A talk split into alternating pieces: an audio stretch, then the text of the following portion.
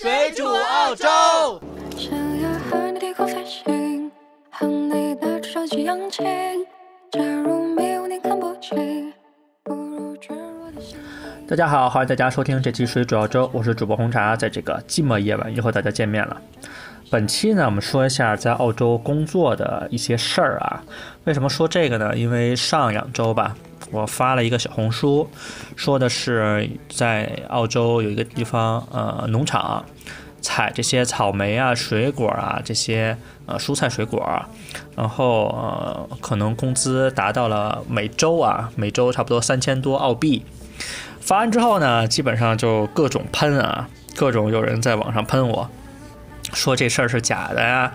嗯，你这骗人呀，瞎写啊！其实这并不是瞎写的啊，其实这是一个澳洲本地的新闻。嗯，这个当时他们采访的呢是昆州的一个草莓的农场主，叫 Gavin。他呢在布里斯班北部的呃，距离呃北部差不多六十四公里的一个农场。他基本上是当地的一个草莓的那种明星农场啊，他比较会宣传自己，为人呢又比较高调，所以呢很多人都知道哪家农场啊。然后他就开出一个非常非常高的工资给工人，最高一个月，哎不是，最高一周啊，就是拿到三千八澳币。其实呢一般人拿不了这么高啊，但是说的是最高拿到这么多。为什么呃很多人拿到这么高工资呢？就是采草莓、采水果、采这些蔬菜，为什么可以拿到这么高工资呢？因为最近啊，因为疫情，澳大利亚封国了，所以很多这种外来的劳动力呢无法抵达澳大利亚。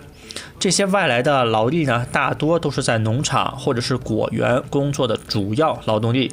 现在澳洲这些农牧业啊，严重的短缺员工。一周工资两三千的很多啊，但是还是招不到人，很多水果都烂在地里，没有人去摘，所以在澳洲生活的小伙伴会有很明显的感觉啊，最近的水果和蔬菜涨价了。在澳洲这种疫情前呀，这些岗位上的工作大多都是由背包客来做的，因为背包客呢这几个月减少了百分之六十以上啊，因为锁国了嘛，没有人能来，所以人们呢。嗯，就没有人去摘这个水果。其实很多人啊，对于这种采摘水果的工资有很多误解，认为工资很低，但实际情况并非如此啊。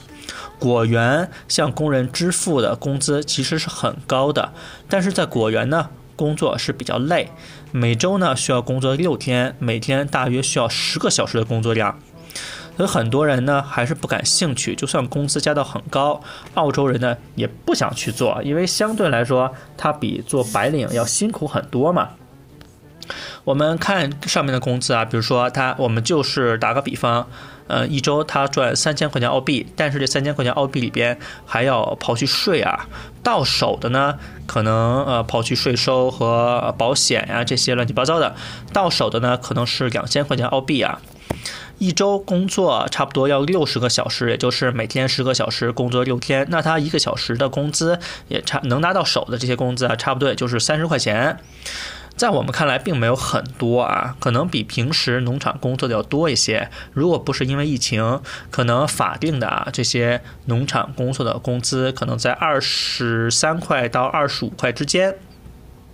但是在农场工作呢，有比较灵活的时间搭配，比如很多人呢只在农场工作三天，或者是提前下班儿。但是这些呢都需要提前跟老板沟通，很多员工可能干一段时间就觉得太辛苦了，就再也没有回来。然后樱桃园呢，呃，现在也面临同样的问题啊，因为很多采樱桃的人一天可能赚到三四百澳币，但是面临人员短缺的问题，可能在圣诞节的水果将会更加的昂贵。采摘的工作呢，很多都是依照采摘量发放工资的，就是它不是说每天你去了就给你这么多钱。如果你个人比较努力，摘得多，自然赚得多。佛系的采摘呢，相对工资就会比较少。另外，农场的工作呢。真的比较辛苦，而尤其是这些需要弯腰的工作，比如说摘草莓啊，或者是说摘菜呀，相对来说呢，采摘树上的水果会轻松一些啊。我们之前呢有小伙伴去农场工作，他有一个时间表，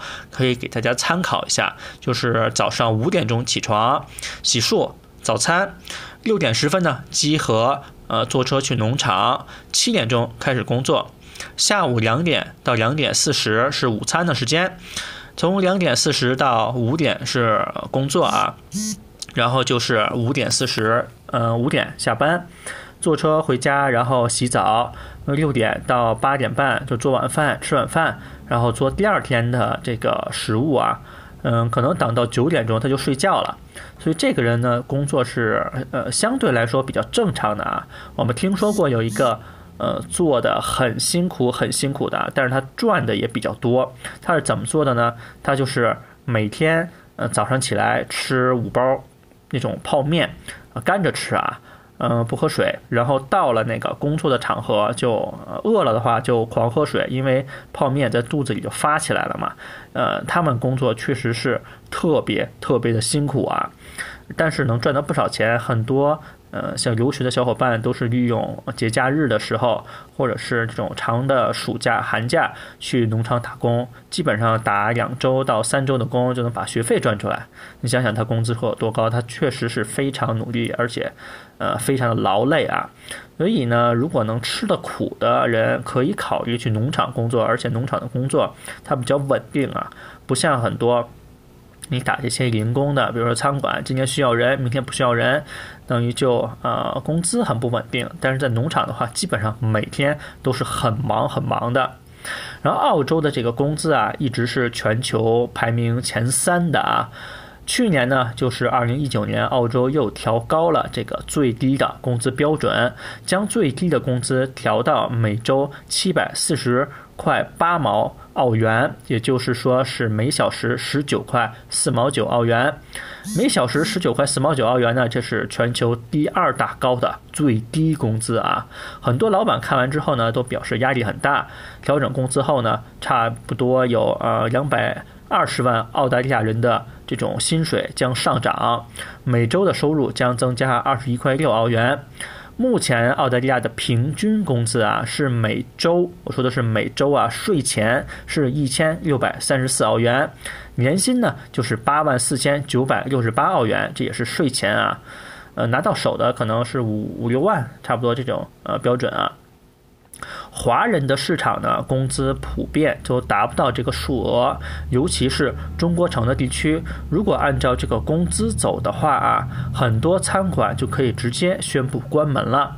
我们再说一下全球最高工资的一个排名啊，我们只说前十名啊。第一名呢就是卢森堡，第二名呢就是澳大利亚，第三名呢是法国，第四名呢是新西兰，第五名呢是德国。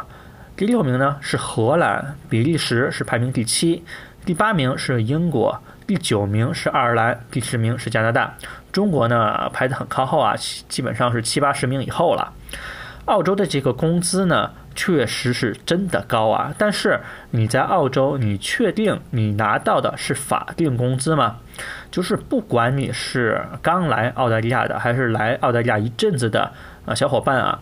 当中很多的同学都希望通过打工换取一些零用钱和生活费，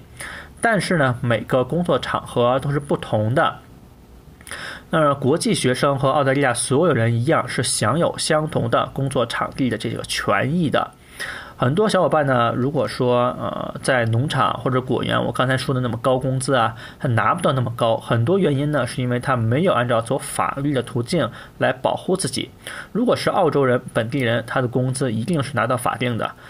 嗯，在澳洲呢有几种工作的这种呃类型啊，比如说是 full time，就是全职工作，一周呢是工作三十八个小时，外加合理的额外工作时间。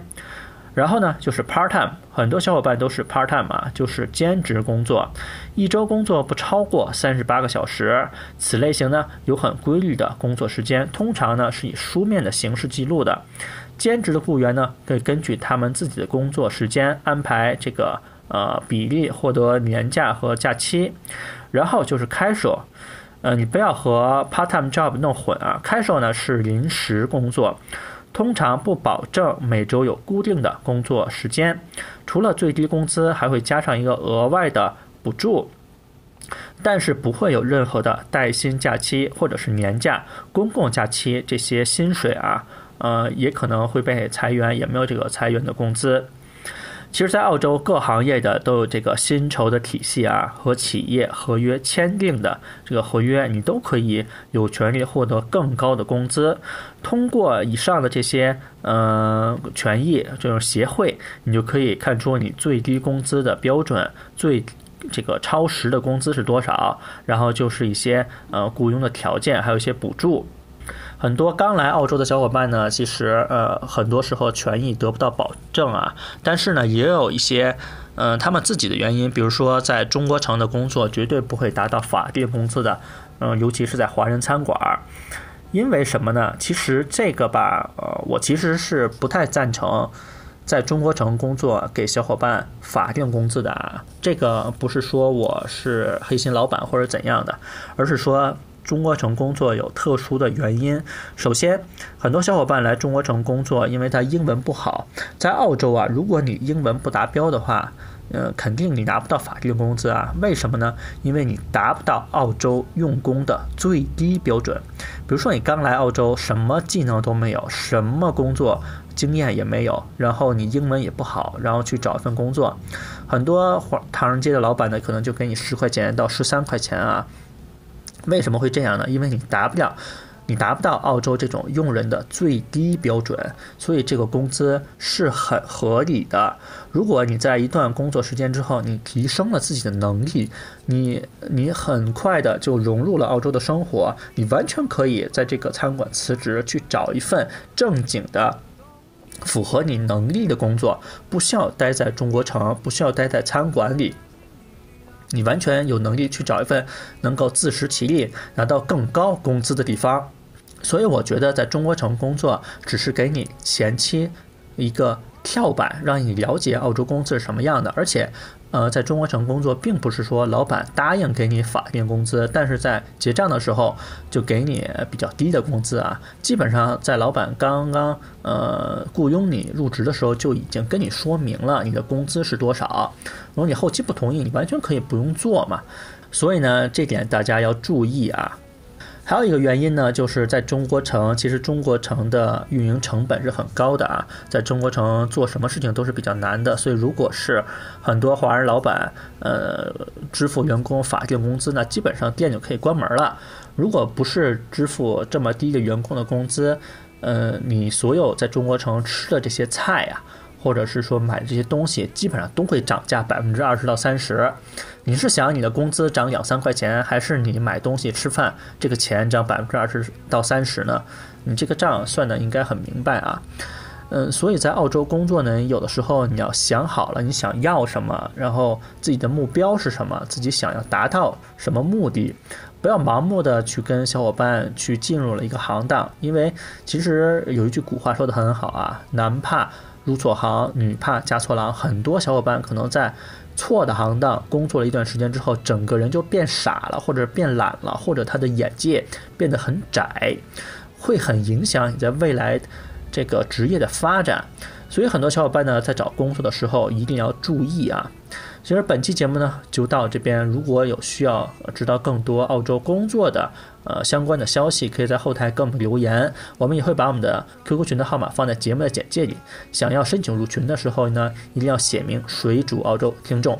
本期节目就到这里，我们也希望大家可以关注我们的小红书啊，只要搜索“红茶灵魂”四个字，用户就可以了，不要搜索啊帖子啊，搜索用户，因为我们的名字就叫红茶灵魂。本期节目就到这里，再次感谢大家收听，下次再见，拜拜。